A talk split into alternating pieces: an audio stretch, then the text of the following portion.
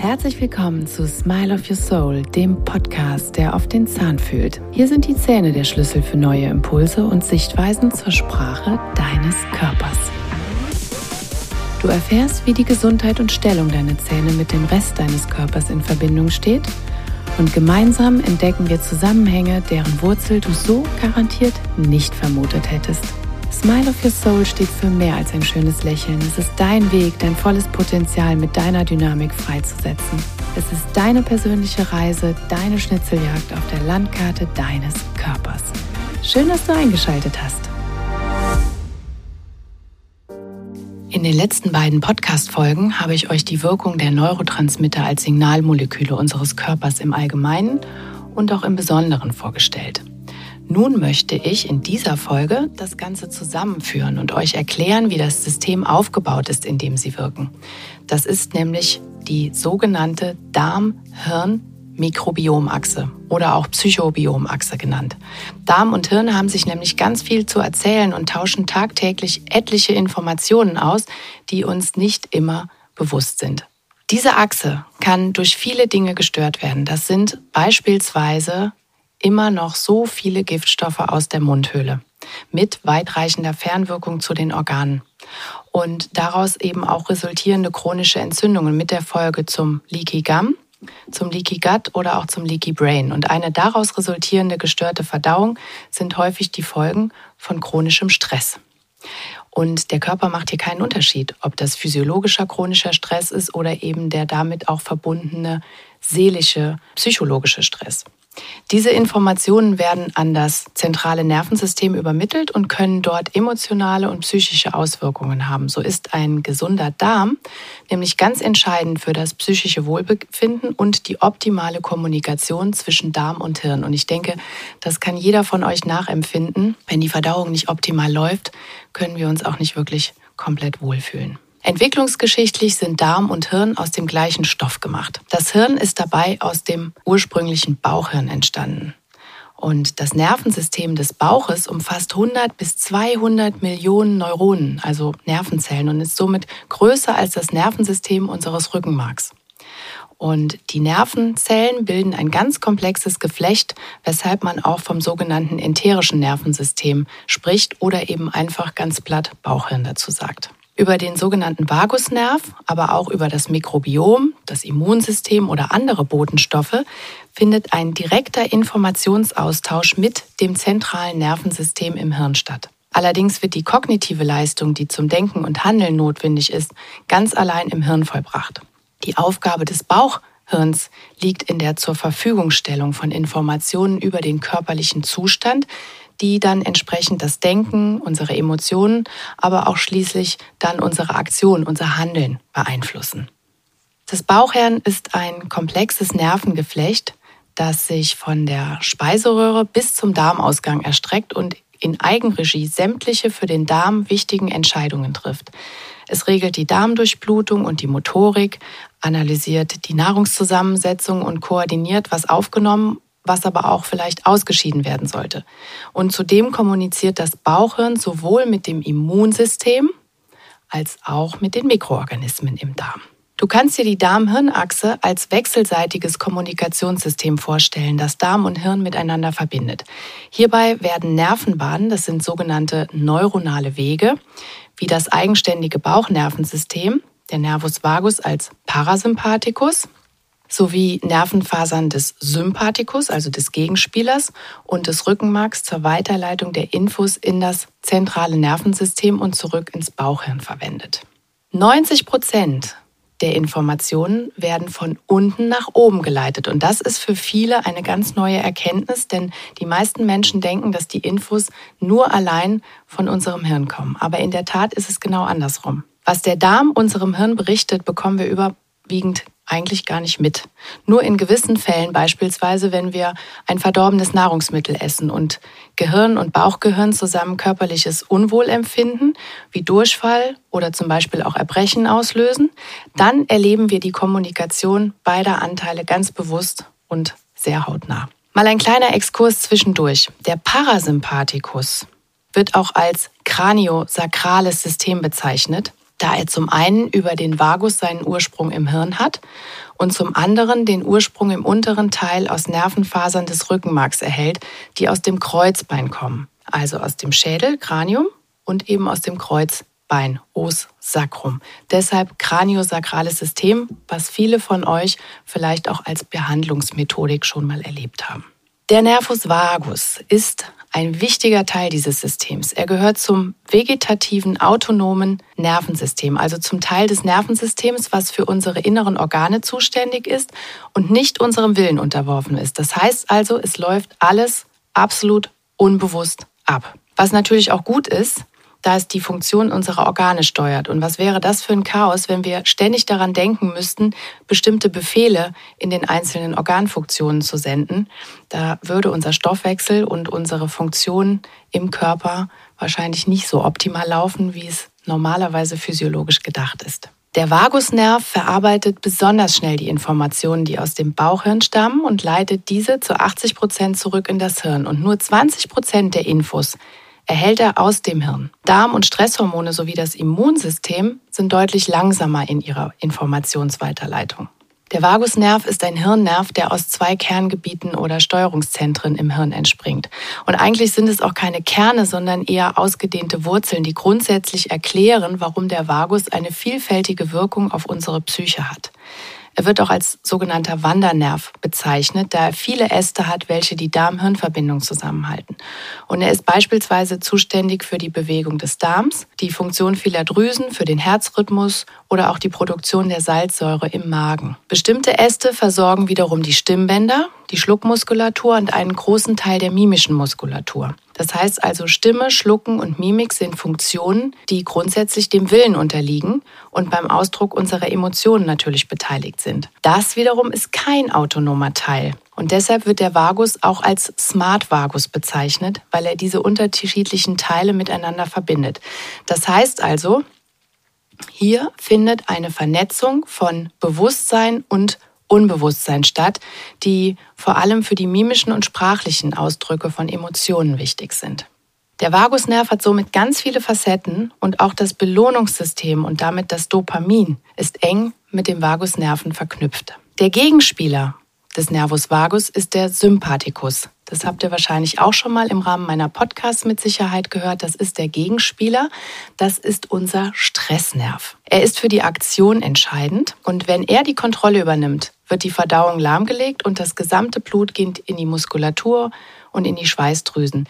Denn es muss Energie bereitgestellt werden für die möglichen Aktionen oder Reaktionen. Und wir erinnern uns, Stressmodus, Sympathikusmodus, Kampf, Flucht, Verteidigung oder Schockstarre. Stress hat viele Gesichter und kann physiologisch oder auch psychologisch ausgelöst werden. Und chronische Entzündungen wie beispielsweise Parodontitis, Amalgamfüllungen, Metalle, infizierte wurzelbehandelte Zähne, Giftstoffe, Bakterien, Viren oder Schwermetalle sorgen ebenso für Stress in unserem System. Genauso wie der seelische Konflikt, die toxische Beziehung oder auch eine bestimmte Orientierungslosigkeit in der heutigen Zeit. Der Körper macht keinen Unterschied zwischen chronischer Entzündung oder chronischem Stress. Egal, ob es auf der physiologischen Seite stattfindet oder auf der emotional-mentalen, psychologischen Seite. Für den Körper ist es stets das gleiche biochemische Bild. Und hier sei noch mal eins gesagt. Die Darm-Hirn-Mikrobiomachse ist extremst anfällig für Schwermetalle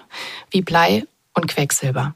Schwermetalle beeinflussen extremst unser Mikrobiom, vor allem Quecksilber aus Amalgamfüllungen, bilden mit den Bakterien im Darm das giftige Methylquecksilber, was nicht nur Zellen vergiftet, sondern diese auch ganz scharf zugrunde gehen lässt. Hinsichtlich Darm und Stress bestehen wechselseitige Beziehungen. Zum einen beeinflusst unsere Psyche unseren Darm. In Stressphasen reagieren viele Menschen mit Verdauungsbeschwerden, vielleicht aber auch mit Heißhungerattacken oder aber auch mit Appetitlosigkeit. Grund dafür ist, dass in Stresssituationen vermehrt Adrenalin und das Stresshormon Cortisol ausgeschüttet werden. Und Folgen sind dann zum Beispiel eine erhöhte Atem- oder Herzfrequenz. Für diese Funktionen braucht der Körper jedoch enorm viel Energiereserven, welche dem Magen-Darm-Trakt in diesem Fall entzogen werden. Folglich werden natürlich im Magen-Darm-Bereich die normalen Tätigkeiten reduziert ausgeführt. Wir brauchen ja die Energie für andere Dinge, für andere Aktionen. Daraus resultieren dann beispielsweise auch schnell Übelkeit, Bauchschmerzen oder Durchfall. Warum jeder Darm auf Stresssituationen individuell anders reagiert, ist wissenschaftlich noch nicht vollständig geklärt und entsprechend ein Teil auch der psychosomatischen Forschung. Eine weitere Konsequenz der vermehrten Freisetzung von Stresshormonen könnte eine Veränderung der Zusammensetzung der Darmbakterien sein. Noradrenalin beispielsweise könnte die sogenannte Genexpression der Bakterien oder die Kommunikation zwischen den verschiedenen Bakterien beeinflussen, was zu einer Veränderung der Aktivität der Bakterien führen kann. Dazu gehe ich gleich noch mal später etwas intensiver drauf ein und erkläre euch diesen Zusammenhang. Grundsätzlich ist Dauerstress super ungesund und insbesondere für den Darm. Es entstehen ungünstige Zusammensetzungen des Darmmikrobioms in der Folge Blähungen, Verdauungsstörungen und chronische Entzündungen bis hin zum Leaky Gut, sodass vermehrt Giftstoffe in den Körper gelangen bzw. wieder zurück gelangen, statt sicher ausgeleitet zu werden. Und darüber hinaus können wichtige Vitalstoffe und wichtige Mineralstoffe, Vitamine, Spurenelemente nicht resorbiert werden und dem Körper zum Stoffwechsel zur Verfügung stehen. Zusätzlich wird natürlich auch die Leber extremst beansprucht, da sie erhöhte Entgiftungsleistungen antreten muss, dessen sie womöglich nicht mehr nachkommen kann. Das System erschöpft sich also selber, der Müll wird nicht abtransportiert und vergiftet wiederum seine eigenen Zellen. Müdigkeit, Abgeschlagenheit und weiter aktiviertes Immunsystem stressen deinen Körper dann immer weiter und du bist einfach nur noch platt, obwohl vielleicht erstmal gar kein offensichtliches Problem vorliegt.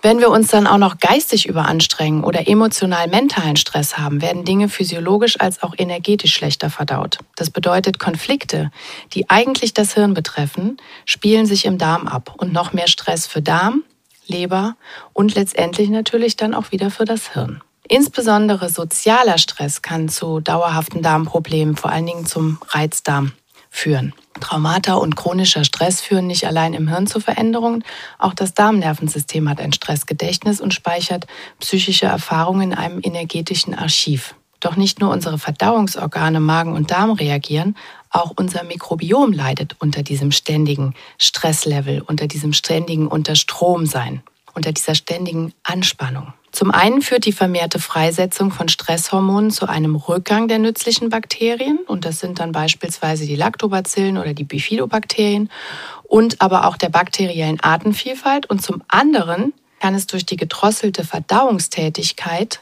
zu Verschiebungen im Bakteriengleichgewicht kommen.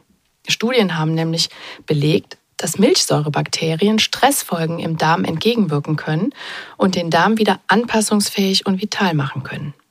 Darüber hinaus gibt es im Allgemeinen immer mehr Befunde, die nahelegen, dass psychiatrische Krankheiten keine reinen Hirnerkrankungen sind, sondern systemische Krankheiten. Sie betreffen somit den ganzen Körper. Patienten mit psychiatrischen Erkrankungen leiden oft an unklaren Bauchbeschwerden, an Übergewicht, Diabetes oder auch Herzkrankheiten. Meine Patienten erhalten oftmals meinen Impuls, einen gezielten Darmaufbau durchzuführen als sogenannte Initialzündung. Der Darm ist das zentrale Wurzelorgan und ist der nicht stabilisiert, geht gar nichts. In der Mundhöhle erkennen wir die Gesundheit des ganzen Körpers, die immer über den Darm führt. Ich habe zur Stabilisierung der Mundgesundheit ein kleines, einfaches Darmunterstützungsprogramm entwickelt, was du jederzeit ganz easy einbauen kannst und umsetzen kannst. Und ich verspreche dir, du wirst dich nach zwei, drei Wochen so viel besser fühlen. Also sprich mich gerne drauf an buch dir gerne einen Termin und dann können wir ein ganz individuelles Behandlungskonzept für dich zusammenschneidern. So, nachdem wir nun die Darm-Hirn-Verbindung beleuchtet haben, ist es für die Zeit reif, die sogenannte Ménage à trois zu besprechen. Ja, das sieht ein bisschen anders aus, als sich der ein oder andere das jetzt vielleicht gedacht hat, denn es gibt noch einen dritten Spieler in unserem Kommunikationssystem zwischen Darm und Hirn. Das ist die Darmflora. Ich habe es eben schon angekündigt. Die Darmflora besteht aus unzähligen Mikroorganismen, die wie fleißige Arbeiter ihre Aufgaben verrichten. Fallen diese Arbeiter aber aus, übernehmen automatisch die schlechten Bakterien ihre Arbeit und machen etliche Fehler. Wir unterscheiden prinzipiell drei Hauptgruppen an Mikroorganismen. Die eine Gruppe lebt ganz friedlich mit uns. Das sind die sogenannten kommensalen Mikroorganismen. Die zweite Gruppe sorgt dafür, dass wir gesund bleiben. Das sind die symbiontischen Mikroorganismen. Und die dritte Gruppe sind schlicht und einfach die Krankheitserreger. Die zweite Gruppe unterstützt uns bei der Verdauung, hält die Darmschleimhaut intakt, verdrängt schädliche Bakterien und trainiert das Immunsystem. Sie stellen Enzyme, Hormone und Vitamine her, die wir selbst nicht herstellen können. Und im Laufe unseres Lebens nehmen wir über verschiedene Wege und Kontakte unterschiedlichste Mikroorganismen auf, die alle unser Mikrobiom formen. Es ist also unser ganz individueller genetischer Fingerabdruck. Im Bauchhirn und an anderer Stelle im Körper werden von Darmmikroorganismen synthetisierte Neurotransmitter durch so zum Beispiel Chemosensoren wahrgenommen und können so beispielsweise mit dem Nervus vagus und den nachgeschalteten Strukturen wie dem Gehirn kommunizieren und Informationen weitergeben. Die Mikrobiommasse im Darm, und wir erinnern uns, die ist bis zu zwei Kilo schwer, kann den Austausch zwischen Kopf- und Bauchgehirn in positiver wie auch in negativer Weise manipulieren. Hier haben Forschungen der letzten Jahre deutlich gezeigt, wie machtvoll diese Darmmasse wirklich auch tatsächlich sein kann. Die Mikroben können nicht nur unser Seelenleben, sondern beispielsweise auch das Essverhalten mitbestammen. Während es Keime gibt, die unseren Appetit steigern, gibt es auch andere, die eine vorzeitige Sättigung herbeiführen. Und selbst unser Umgang mit Stress, die sogenannte Stressresilienz, scheint wirklich zu einem gewissen Grad vom Darmmikrobiom beeinflusst zu sein. Die Darmbakterien können beispielsweise über Stoffwechselendprodukte Einfluss auf unsere Immunzellen der Darmschleimhaut nehmen. Wenn Krankheitserreger oder ein bakterielles Ungleichgewicht vorliegt, bildet die Immunzellen des Darms Zytokine, das sind Entzündungsbotenstoffe, und erreichen dann solche Moleküle das Hirn, erzeugen sie hier Symptome, die wir als grippalen Infekt beispielsweise kennen, wie Abgeschlagenheit, Müdigkeit oder auch ein erhöhtes Schmerzempfinden. Darüber hinaus steuern Darmbakterien über Stoffwechselprodukte das Ablesen von Genen im Gehirn, die mit dem Risiko der Depression und Demenz in Verbindung stehen. Ferner produzieren sie einen Teil des Körpergeruchs und bestimmen damit natürlich auch, wen wir riechen können und wer vor allen Dingen uns riechen mag, was natürlich unser Sozialleben und damit auch unsere Psyche extrem beeinflusst. Die Anzahl an Darmbakterien ist individuell ganz unterschiedlich und einen gewissen Anteil ist bei jedem Menschen gleich. Der andere Teil ist von Faktoren wie der Herkunft, der Geburt, die Ernährung, Schlaf, Stress, Hygiene, Umwelteinflüsse und vieles mehr abhängig. Beispielsweise gibt es auch ganz entscheidende Veränderungen auf das Darmmikrobiom, ob wir einen Kaiserschnitt haben oder ob wir beispielsweise eine natürliche Geburt haben. Und hier plaudere ich mal ein bisschen aus dem Nähkästchen. Ich habe aufgrund der Tatsache, dass meine Kinder sehr, sehr schwer waren und mein Becken leider nicht dazu gemacht war, das erste Kind so auf die Welt zu bringen, wie ich es gerne gehabt hätte, musste es einen Notkaiserschnitt geben. Und da ich natürlich innerhalb von ja, zweimal 15 Monaten drei wundervolle Kinder auf die Welt gebracht habe, war es klar, dass meine Kinder waren alle über vier Kilo schwer, dass es nur möglich war, indem wir dann auch Kind zwei und drei per Kaiserschnitt auf die Welt holen mussten. Ich habe bei allen das so gemacht, dass ich mir Tupfer habe einlegen lassen, dass die Kinder danach wirklich mit meinem mit meinen Bakterien abgerieben werden konnten, denn der natürliche Geburtsprozess ist ja so durch den Kaiserschnitt nicht gegeben worden. Und an dieser Stelle fand ich das wirklich eine gute Lösung. Also für den einen oder anderen vielleicht eine Idee, da noch ein bisschen einzuwirken. So, zudem gibt es gute und schlechte Darmbakterien. Die schlechten Darmbakterien werden als Kolibakterien oder Fäulnisbakterien bezeichnet und können Durchfall und Darmbeschwerden hervorrufen. Die guten Bakterien bezeichnet man als Prokulturen und zu ihnen zählen dann beispielsweise die angesprochenen Lactobakterien oder auch Bifidobakterien. Sie sorgen dafür, dass die Darmflora und Verdauung gut funktionieren und organisieren, dass die Nährstoffe und Vitamine aus der Nahrung aufgenommen werden. Beide Arten von Darmbakterien sollten immer in einem angemessenen Verhältnis zueinander stehen, wobei der Anteil der Prokulturen deutlich überwiegen sollte. Eigentlich findet in unserem Darm stets ein Kampf statt. Ein Teil der Bakterien ist ganz definiert und absolut gut. Und der Rest, das sind so Mitläuferzellen, die sich wie Fähnchen im Wind nach der Situation drehen kippt die Situation und die Kolibakterien übernehmen das Regiment, dann haben weite Teile des Darms entsprechende Besiedlungen. Und so können neben Verdauungsbeschwerden auch weitere Beschwerden auftreten, die auf den ersten Blick kaum mit dem Darm in Verbindung gebracht werden können.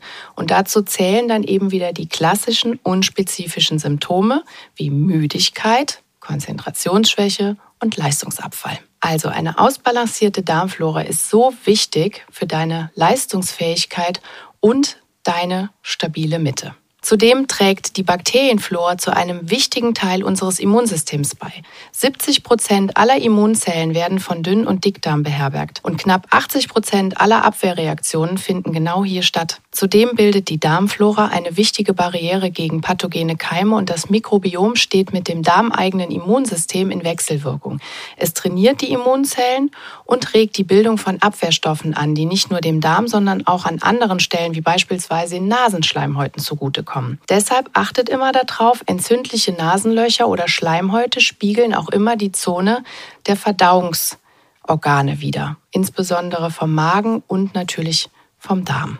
Die Darmflora wird durch Antibiotika und andere synthetische Medikamente maßgeblich zerstört. Das wissen inzwischen die meisten Menschen. Viel entscheidender ist jedoch auch die Tatsache der proentzündlichen Ernährungsweise wie Milchprodukte und Gluten. Entscheidend für ein gesundes Darmmikrobiom sind also immer vier Faktoren. Punkt 1, Ernährung, Lifestyle. Milchprodukte, Gluten möglichst so reduzieren, dass wir vielleicht auf ein Verhältnis von 80-20 kommen. Das heißt, 20 Prozent Pfannenprodukte oder auch Gluten oder auch mal Milchprodukte einbauen, aber schauen, dass der überwiegende Teil, also wirklich 80 Prozent, darauf verzichten und durch andere Dinge ersetzt werden. Und dann ist es in dem Sinn auch kein Verzicht mehr, weil man einfach merkt, dass es einem so viel besser geht und die Gesundheit nicht mehr so runtergedrückt wird durch eben beispielsweise falsche Ernährung und damit eben auch diese eingeschränkte Darm-Hirn-Connection. Dann natürlich der Lifestyle. Wenn ich die ganze Zeit rauche,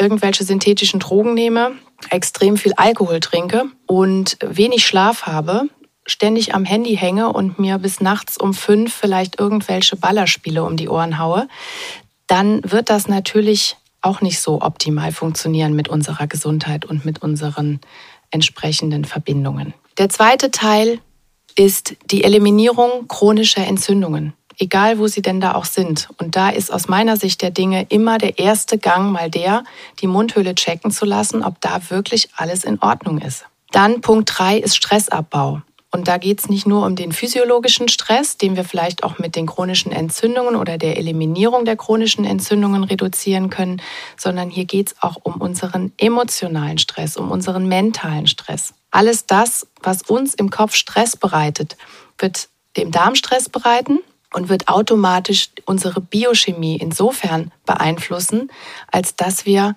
im Stresslevel weiterfahren und dass alles in unserem Körper auf diese Stresskomponenten abgezielt ist. Und Punkt 4 ist ganz wichtig, gehört natürlich auch zum Lifestyle, habe ich eben schon angesprochen. Das ist die Reduktion elektromagnetischer Felder. Denn 5G, und dazu habe ich einen komplett eigenen Podcast, hör den gerne dir nochmal an, wenn du da tiefer eintauchen möchtest, beeinflusst maßgeblich unsere Zellen und damit natürlich auch wieder unseren Stoffaustausch und unser Befinden. Darüber hinaus ist es natürlich auch hilfreich, die guten Bakterien als sogenannte Probiotika zuzuführen. Hier gibt es viele gute Produkte auf dem Markt, aber liebe Leute, das macht natürlich alles nur dann Sinn, wenn entsprechend auch an allen anderen Stellschrauben mitkorrigiert wird. Sonst bleiben die zugeführten Mikroorganismen auch nicht in diesem Milieu gerne bestehen und dann hat das Ganze natürlich wieder wenig Sinn. Also immer in der Gesamtheit denken und wirklich schauen, dass alle Stellen auch entsprechend bedient sind. Und auch wenn ihr vielleicht es nicht schafft, direkt jemanden zu finden, der euch an die Hand nimmt, der euch Impulse gibt und der auch mit euch diese ganzen Dinge verbindet und es vielleicht hier keine passenden Termine bei entsprechenden Ärzten und Therapeuten sofort freigibt. Ihr könnt ganz viel in erster Linie schon mal selber machen, indem ihr genau diese vier Punkte, die ich euch eben genannt habe, selber angeht und hier einfach schon mal versucht, Ordnung reinzubringen. Eine weitere Kommunikationsmöglichkeit und das Haupttool, warum unsere Gefühls- und Gedankenwelt im starken Maße von unserem Darm abhängt, hatte ich euch ja bereits in den letzten beiden Folgen erzählt. Die vier wichtigen Neurotransmitter beeinflussen Darm und Hirn gleichermaßen, da sie in beiden Organen die Hauptsignalmoleküle sind. Die Darmbakterien spielen auch hier eine ganz entscheidende Rolle, da sie wichtige Bausteine für Neurotransmitter wie Serotonin, Dopamin und GABA sind, von denen alle eine wichtige Rolle für die Stimmung spielen. Hör dir dazu gerne nochmal die Folge 2 unserer Neurotransmitter-Triologie an. Ist deine Darmflora nun aus der Balance? kann das die Produktion bzw. die Umwandlung in die wichtigen Neurotransmitter negativ beeinflussen. Darüber hinaus gibt es natürlich auch noch weitere Neuropeptide und Produkte, die von Darmbakterien produziert werden und damit zumindest teilweise als Botenstoffe auch anzusehen sind. Hierzu zählen beispielsweise kurzkettige Fettsäuren oder auch Tryptophan als Vorstufe des Serotonins. Durch die Erweiterung der Darm-Hirn-Achse um das Mikrobiom werden die Mikroorganismen, die mit dem zentralen Nervensystem kommunizieren, inzwischen auch als sogenanntes Psychobiom genannt. Im Falle des Neurotransmitters GABA ist das vor allem gegen die Symptome von Stress für einen erholsamen Schlaf wichtig. GABA wird nur durch die Bakterien im Darm richtig synthetisiert und sorgt dafür, dass du abends gut runterkommst und schläfst. GABA ist, wie ich das ja schon gesagt habe, das Valium der Natur. Besonders interessant wird es, wenn man sich den Zusammenhang von Serotonin und dem Darm anschaut. Das Darmbakterium Bifidobacterium infantis ist an der Tryptophansynthese beteiligt. Und das ist ja wiederum der Grundbaustein für das Hormon Serotonin. Über 95 Prozent dieses Bausteins werden nämlich in deinem Darm und nicht wie fälschlich angenommen in deinem Gehirn produziert. Darüber haben wir in Teil 2 gesprochen. Und aufgrund dieses Wissens hat man begonnen, dann endlich mal zu erforschen, wie man die Darmflora positiv beeinflussen kann. Die Darm-Hirn-Verbindung beeinflusst intuitive Entscheidungen, die sich als Bauchgefühle unterschiedlich präsentieren können. Denn das Unwohlsein einer Situation, die wir rational wegdiskutieren, lässt dennoch den Bauch kribbeln, rumoren oder vielleicht sogar Bauchschmerzen aufsteigen. Bauchentscheidungen sind schnelle, intuitive Einschätzungen und Urteile, die blitzartig getroffen werden, bevor sich dein Hirn einschaltet. Die Gründe sind uns oft vielleicht gar nicht immer so bewusst und stammen aus dem Unterbewusstsein. Bewusste Schlussfolgerungen gibt es hier erstmal nicht und rationale Überlegungen auch nicht. Das ist erstmal alles ohne Wertung, denn unsere Intuition hängt ganz stark von unserem emotionalen Erleben zusammen und wird durch Erfahrungen geprägt. Dies führt dann in komplexen Situationen dazu, dass wir die bestmögliche Entscheidung aus gespeicherten Gedächtnisinhalten und Fakten treffen. Der Darm entscheidet nicht allein. Er ersetzt jedoch nur erst einmal schwere, komplexe Fragen zu einfachen Aussagen. Das ist das sogenannte erste Bauchgefühl. Schaltet sich dann der Kopf ein, wird es komplexer und wir versuchen rational und analytisch dran zu gehen, um eine bewusste, optimale Entscheidung für uns zu treffen. Ich möchte dich dennoch dazu ermutigen, mehr auf deinen Bauch zu hören und die Verbindung zu deinem Körper ganz bewusst wahrzunehmen. Nimm dir bei Entscheidungen einen kurzen Moment und fühle rein. Gutes Gefühl oder Anspannung? Was war dein erster Impuls? Ablehnung oder Offenheit? Das Bauchhirn ist meist der beste Berater, da es dir ganz instinktiv den richtigen Weg zeigt, bevor du beginnst zu überlegen und in Gedankenspiralen zu verlieren. Hast du auch schon mal erlebt, dass dein Bauch dir den richtigen Weg gezeigt hat, du aber in deinem Kopf darüber hinweggegangen bist und sich dann herausstellte, ach Mist, wusste ich doch, hätte ich mal auf meinen Bauch gehört. Auf dein Bauchgefühl vertrauen zu können, bedeutet im Selbstbewusstsein zu sein, Selbstvertrauen zu entwickeln. Hat es dich denn wirklich schon mal im Stich gelassen? Oder war es vielmehr das Ego, das uns die vermeintlich beste Option präsentieren wollte? Lass uns gemeinsam wachsen. Ich danke dir ganz herzlich für deine Aufmerksamkeit und deinen Support. Teile gerne meine Beiträge, sodass noch viel mehr Menschen davon profitieren können und in die Selbstverantwortung gelangen. Ein starker Geist wohnt in einem starken Körper und ein starkes Mindset kreierst du selbst. Denn du bist der Autor deines Lebens. Deine Anne.